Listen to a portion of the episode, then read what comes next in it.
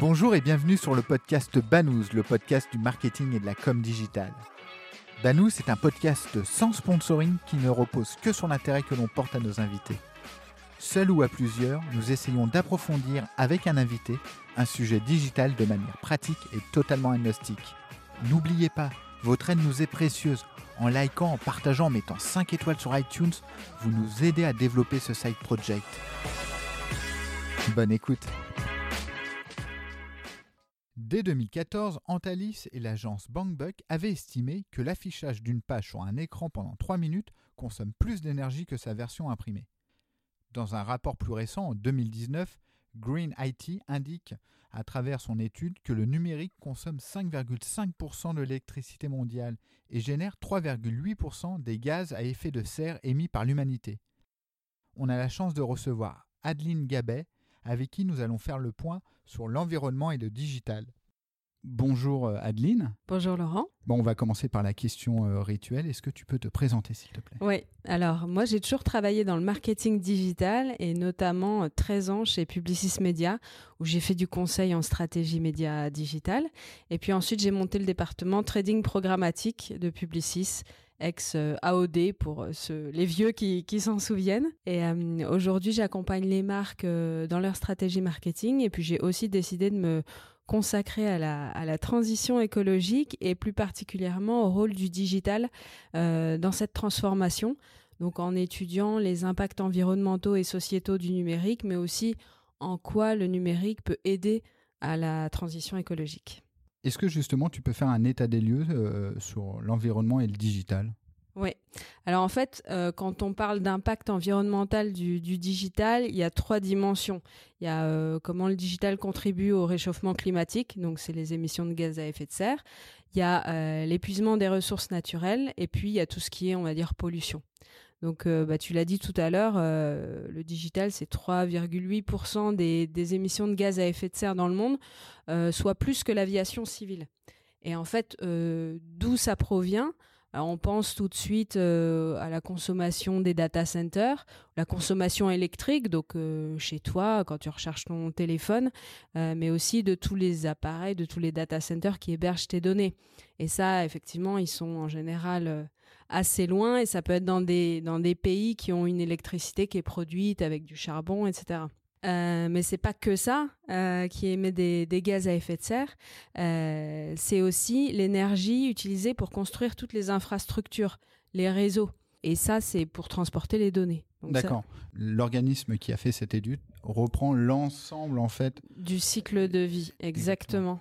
Et en fait, le plus, la plus grosse partie, euh, c'est l'énergie pour produire et transporter et distribuer le matériel qu'on utilise pour accéder à Internet.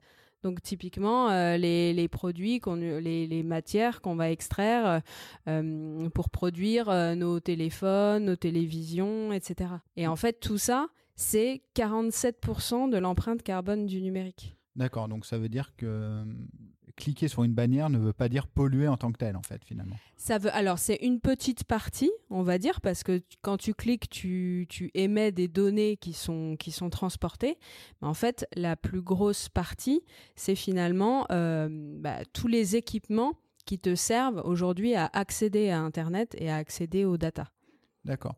Ça provient du think tank theshiftproject.org. D'ailleurs, je vous invite à aller regarder euh, ce site. Que le visionnage des vidéos en ligne a généré en 2018 300 000 tonnes de CO2, soit autant euh, de gaz à effet de serre que, l'Espagne. Je trouve ça complètement dingue, en fait. Et ouais, parce qu'en fait, 80% euh, des données qui transitent aujourd'hui, c'est de la vidéo. Donc la vidéo a pris une part énorme en fait dans la consommation de, données du numérique. Et euh, dans ces 80%, tu as 60% qui est de la vidéo en ligne. Euh, et qui se répartit en un gros tiers, on va dire, les services de VOD type Netflix. Donc ça, c'est déjà énorme. Donc en fait, on pense souvent aux vidéos de chatons sur YouTube et tout, mais c'est finalement avant tout euh, ce, que, ce que tu consommes à travers ta télé. après, tu as 27% de pornographie. Donc euh, c'est énormissime aussi. Et ensuite c'est euh, 21% de YouTube et consorts. Et puis après c'est tous les, les, vidéos sur les réseaux sociaux, euh, etc. Sachant que ça a forcément augmenté parce qu'il y a la taille, il y a la définition de l'image parce que là on doit être en 1080, on va passer en 4K. je ne suis pas expert du domaine, mais apparemment il y a la 8K qui va arriver. Donc ça veut dire en fait que ces chiffres vont augmenter de manière exponentielle. Plus les nouvelles personnes qui vont avoir accès à ces, services, en fait, c'est euh, on dresse un tableau noir, mais il va être de plus en plus noir, si je comprends bien. Ouais, en fait, le gros problème, effectivement, c'est la progression, parce qu'on peut se dire, bon, 4% des émissions de gaz à effet de serre, c'est bon, pourquoi on nous embête avec ça? Le transport, le bâtiment, l'agriculture, c'est, enfin, c'est des domaines plus prioritaires. en fait, c'est le l'industrie qui croît le plus. On prend 9% euh, de croissance par an. Et en fait, dans 5 ans, euh, on pourrait être à 8% des émissions de gaz à effet de serre euh, totales liées au numérique. Et effectivement, comme tu le dis, il y, a, un, multiple effet qui se coule, on va dire. Tu as le volume de data transporté qui croît énormément parce que notamment la vidéo, on, a des résolutions de plus en plus énormes. Les téléviseurs 8K, honnêtement, qu'est-ce que ça va changer dans notre vie quotidienne? Pas grand-chose. L'œil humain, je suis pas sûr qu'il puisse voir vraiment la différence. Donc tu as ça, tu as euh, le nombre d'utilisateurs qui croît énormément, parce que on va dire que dans les pays occidentaux, on est à peu près à saturation, mais il y a encore tous les pays un peu émergents euh, qui, où là, il y a, y a, beaucoup de, choses qui se développent. Euh, et puis, tu as un espèce de cercle vicieux, parce que finalement, les infrastructures, elles sont euh, calculées pour les périodes de pic. C'est comme l'énergie. C'est-à-dire qu'on construit les réseaux pour qu'il n'y ait jamais de friction, en fait, que ça rame jamais. Donc on prend euh, le, potentiel maximum. Mais du coup, quand on fait ça, qu'est-ce qui se passe? C'est qu'on met des très gros tuyaux et donc on facilite des usages. Typiquement, avec la 5G, on va pouvoir télécharger euh, en mobilité un film en, deux secondes. Euh, est-ce qu'on en a vraiment besoin? Bon, c'est une autre question. Mais du coup, comme on peut le faire, bah, on va le faire, même si on n'en a pas besoin. Et donc là, tu as, le cercle vicieux qui fait que ça, ça va être euh, exponentiel. C'est open bar en fait. on n'en a pas forcément besoin, mais finalement, comme c'est confortable, on le fait. Quand tu penses que hum, on est allé dans, sur la Lune euh, avec Apollo, avec un ordinateur qui contenait 70 KO de données, bon, aujourd'hui, c'est un mail avec une pièce jointe. Ouais. C'est. Voilà. Est-ce que tu vois néanmoins des, des aspects euh, positifs euh, au digital?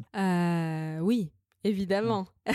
non, mais il y a plein de choses qui se sont développées aujourd'hui autour de la prise de conscience déjà des problématiques environnementales, qui sont allées, je pense, beaucoup plus vite grâce à la puissance d'Internet.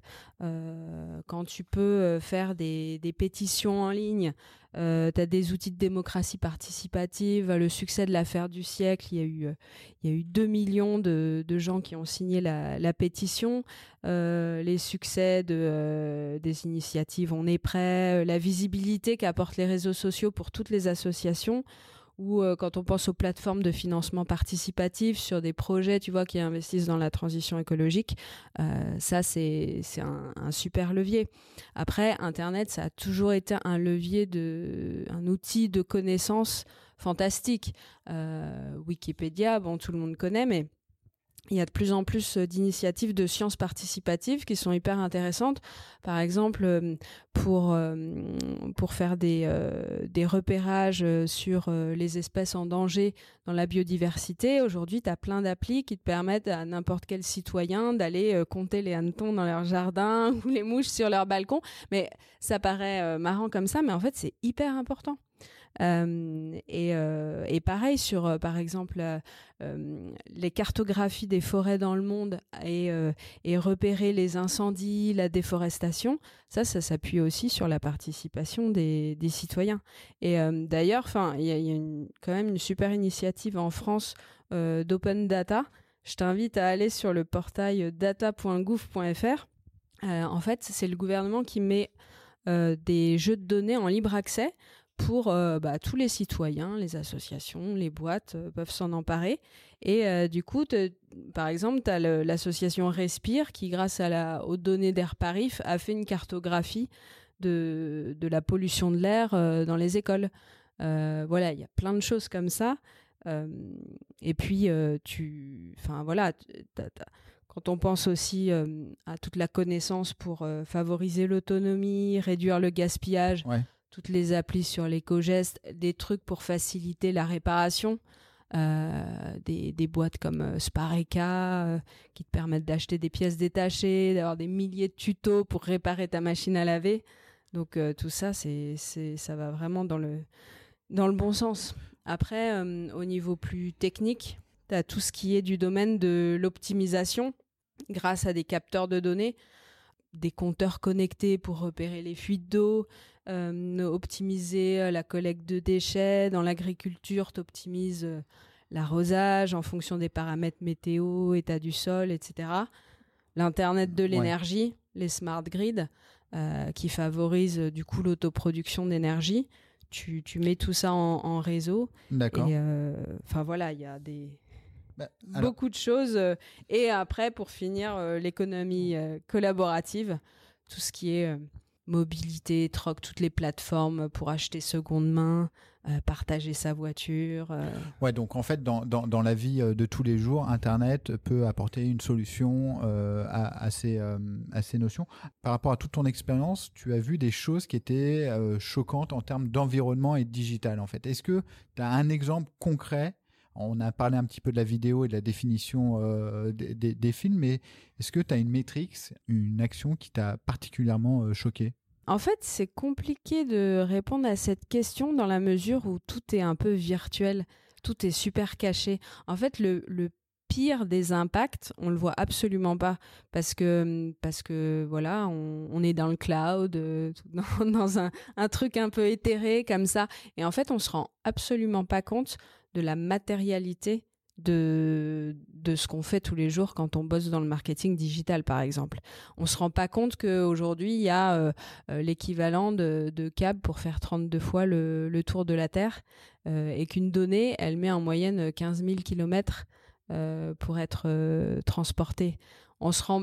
Il faut, enfin, faut lire le et, voir un, documentaire qui n'est pas encore sorti, mais d'un journaliste qui s'appelle Guillaume Pitron, qui a écrit La guerre des, des métaux précieux. Et, euh, et, en fait, donc il a travaillé sur le sujet des terres rares et de, de toutes les, tous les métaux qui sont nécessaires à produire le numérique, mais aussi euh, les éoliennes, les panneaux solaires, les batteries, etc. Et lui, il a fait des, des enquêtes sur les endroits de, de production, d'extraction de tous ces minerais.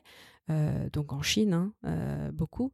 Euh, et, c'est assez affolant, en fait, quand tu vois les, les, chiffres et surtout les images des régions entières qui sont vraiment dévastées en termes de, pollution, parce que forcément, c'est pas c'est pas fait dans des normes qui sont celles, on va dire, des, pays européens. Et en fait, on aurait pu, nous, on a, on a en fait des, des métaux, des minerais qui, qui, pourraient être utilisés, mais sauf que fait, personne n'a envie d'avoir ça dans son jardin parce que c'est des extractions hyper polluantes. Donc on a tout gentiment délocalisé et, euh, tout ça, on le voit pas. C'est comme les déchets, tu vois. c'est, on, dit qu'il y a 70% des déchets électroniques qui font l'objet d'un trafic. C'est ahurissant.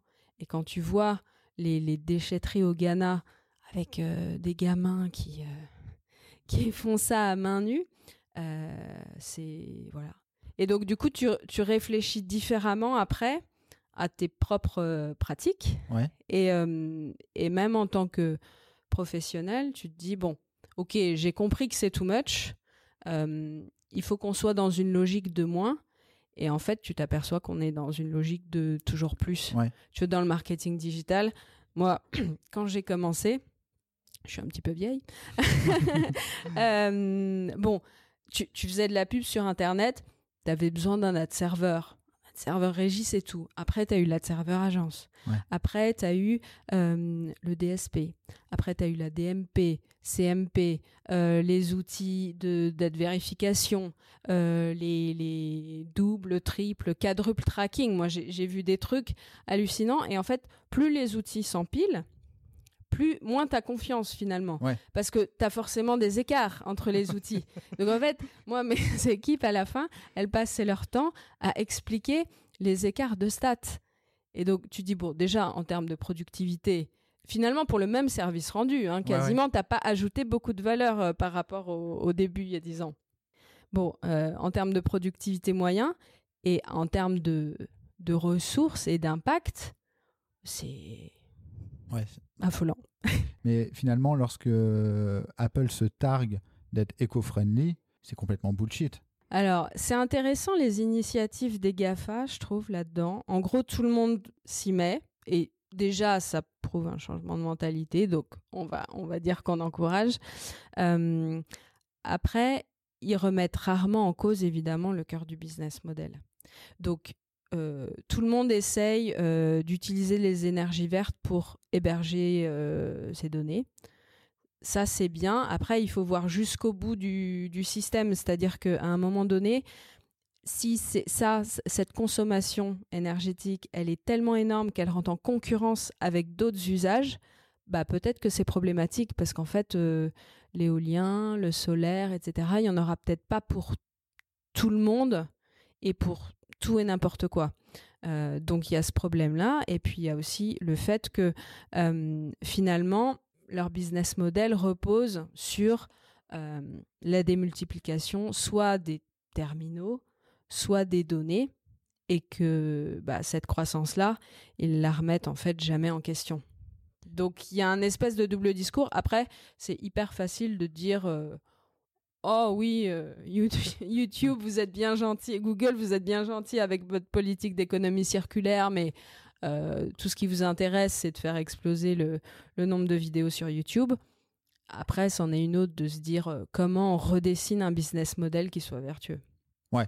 Bon, et en plus, on, je dis ça, mais on utilise, j'utilise un iPhone, je mets les, le son Banous sur des, des, serveurs SoundCloud, etc., etc. Donc finalement, on est tous on est tous euh, plus ou moins complices. Euh, ok. Est-ce qu'il va falloir mettre en place un label comme on a un label bio, un label euh, sur la nutrition? Il faudrait un score de pollution par service digital ou c'est complètement utopique? Bah, il y a plusieurs initiatives qui existent mais qui sont pas trop connues ou développées. Pour le matériel, tu as des labels. Honnêtement, je les ai pas beaucoup vus, des trucs type L'Ange Bleu, TCO, Écolabel Nordique. Euh, voilà. Euh, tu as pour les logiciels un label numérique responsable qui est en train de naître, un peu porté par l'ADEME, mais enfin là, c'est vraiment les, les prémices, on va dire. Euh, le, dans la loi anti-gaspillage qui a été votée là récemment, euh, on demande aux fournisseurs d'accès euh, sur la facture des consommateurs de mettre l'équivalent en, émissions de, CO2 que représente leur, euh, leur consommation. Bon, honnêtement, je suis pas sûre que ça change vraiment la, la face des choses.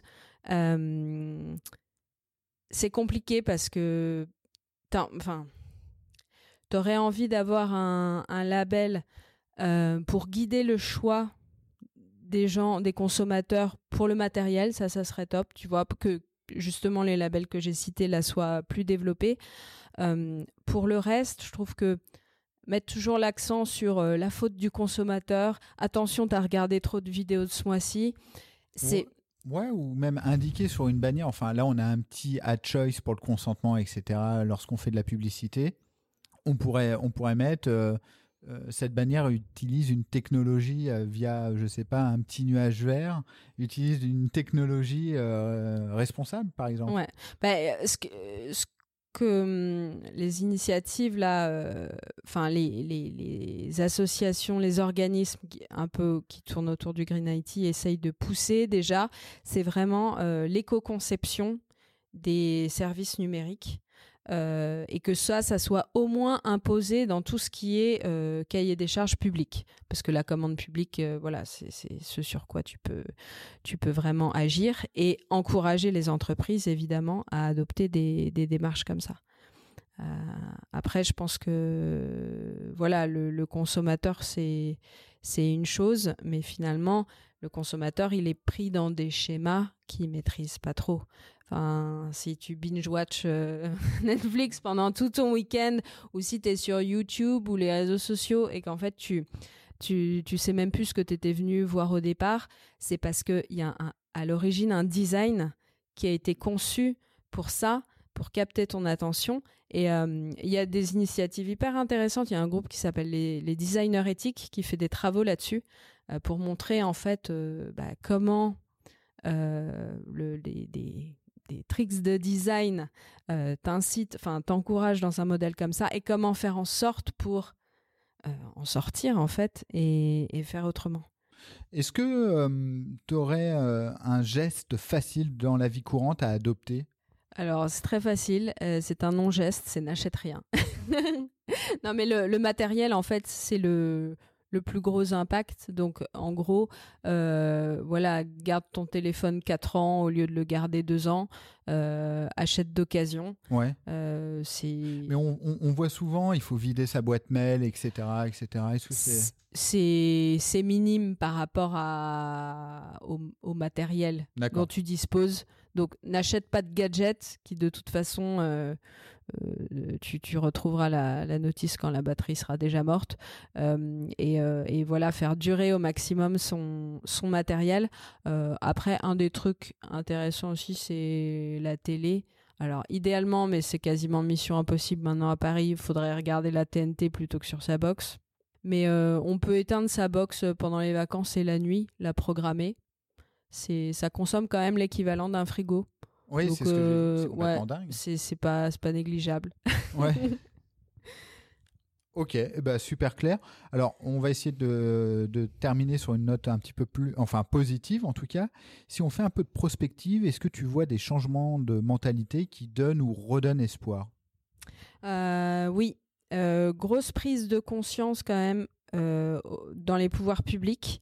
Euh, il y a des missions d'information en ce moment euh, qui ont lieu au Sénat, par exemple, sur l'empreinte environnementale du numérique. tu as une mission aussi en ce moment au ministère de la Transition écologique sur publicité et transition écologique, justement. et impact sur le modèle publicitaire français. Bon, on ne sait pas encore ce que ça va donner, mais voilà, ça veut dire que, en tout cas, il y a une prise de, de conscience. Et dans la loi anti-gaspillage qui a été votée, il y a pas mal de trucs intéressants. Euh, notamment euh, que euh, on va avoir un indice de réparabilité à partir de 2021 des produits électriques et électroniques et cet indice va se transformer en indice de durabilité. Bon, alors on sait très bien que ton smartphone il va pas être durable éternellement parce que obsolescence programmée logicielle, mais ça aussi ils sont enfin Normalement, c'est interdit, mais ça va être un peu plus encadré, je pense. Euh, et euh, donc, euh, les mises à jour de, logiciels fournis lors de l'achat doivent rester compatibles en fait avec un usage normal de l'appareil. Donc, je pense que va y avoir un peu plus d'encadrement sur bah, Apple. Là, s'est fait condamner 25 millions d'euros quand même parce que par la DGCCRF parce qu'on a montré que euh, les mises à jour avaient en fait ralenti euh, les appareils pour, euh, pour les, les rendre obsolètes. Ouais. donc quand même, grosse prise de conscience au niveau pouvoir public, on va dire. Il y a énormément de collectifs, d'associations qui se bougent. Il y a un institut du numérique responsable qui a été créé euh, voilà, il y a pas mal de travaux, le collectif de conception responsable, l'Alliance Green IT, Fondation Internet Nouvelle Génération. Dans les années à venir, je pense qu'on va parler de plus en plus de résilience aussi. C'est quand on évoque le changement climatique, on évoque euh, bah, le, comment faire pour l'atténuer, mais aussi comment s'y adapter. Euh, quand le, voilà, le niveau des mers va monter, comment on fait pour sur les côtes et tout. Je pense que dans le numérique, c'est aussi une réflexion qui va arriver euh, et qui va être intéressante. Euh, finalement, aujourd'hui, on est arrivé à un tel degré de complexité, tu vois, même de dépendance par rapport à des acteurs économiques monopolistiques, euh, qui fait que bah, qu'est-ce qui se passe quand ils changent les règles? Typiquement le cookie, bon bah voilà, gros chamboule tout. Mais, mais voilà comment on construit un système qui soit plus adaptable, plus résilient aux contraintes bah, d'énergie, de matière, etc., euh, mais aussi euh, économique. Et finalement, je pense que tout ça va aller dans un sens positif, en fait. C'est pas un truc euh, triste, on va retourner tous à la bougie et tout. C'est peut-être plus de respect, tu vois, des, des consommateurs, des internautes. Ouais. Euh, plus de simplicité aussi, euh, plus de flexibilité. euh, voilà quoi. Eh ben, écoute, c'est super clair et super intéressant. Merci beaucoup. Euh, où est-ce qu'on peut te suivre? Euh, sur LinkedIn, D'accord. Voilà. Eh ben, un peu Twitter, mais surtout LinkedIn. Merci beaucoup, Adeline. Merci à toi. Merci d'avoir écouté cet épisode de Banous. N'oubliez pas, votre aide nous est précieuse. En likant, en partageant, en mettant 5 étoiles sur iTunes, vous nous aidez à développer ce side project. Et retrouvez-nous sur le site banous.com, banous b a 2 n o u z e.com. À bientôt.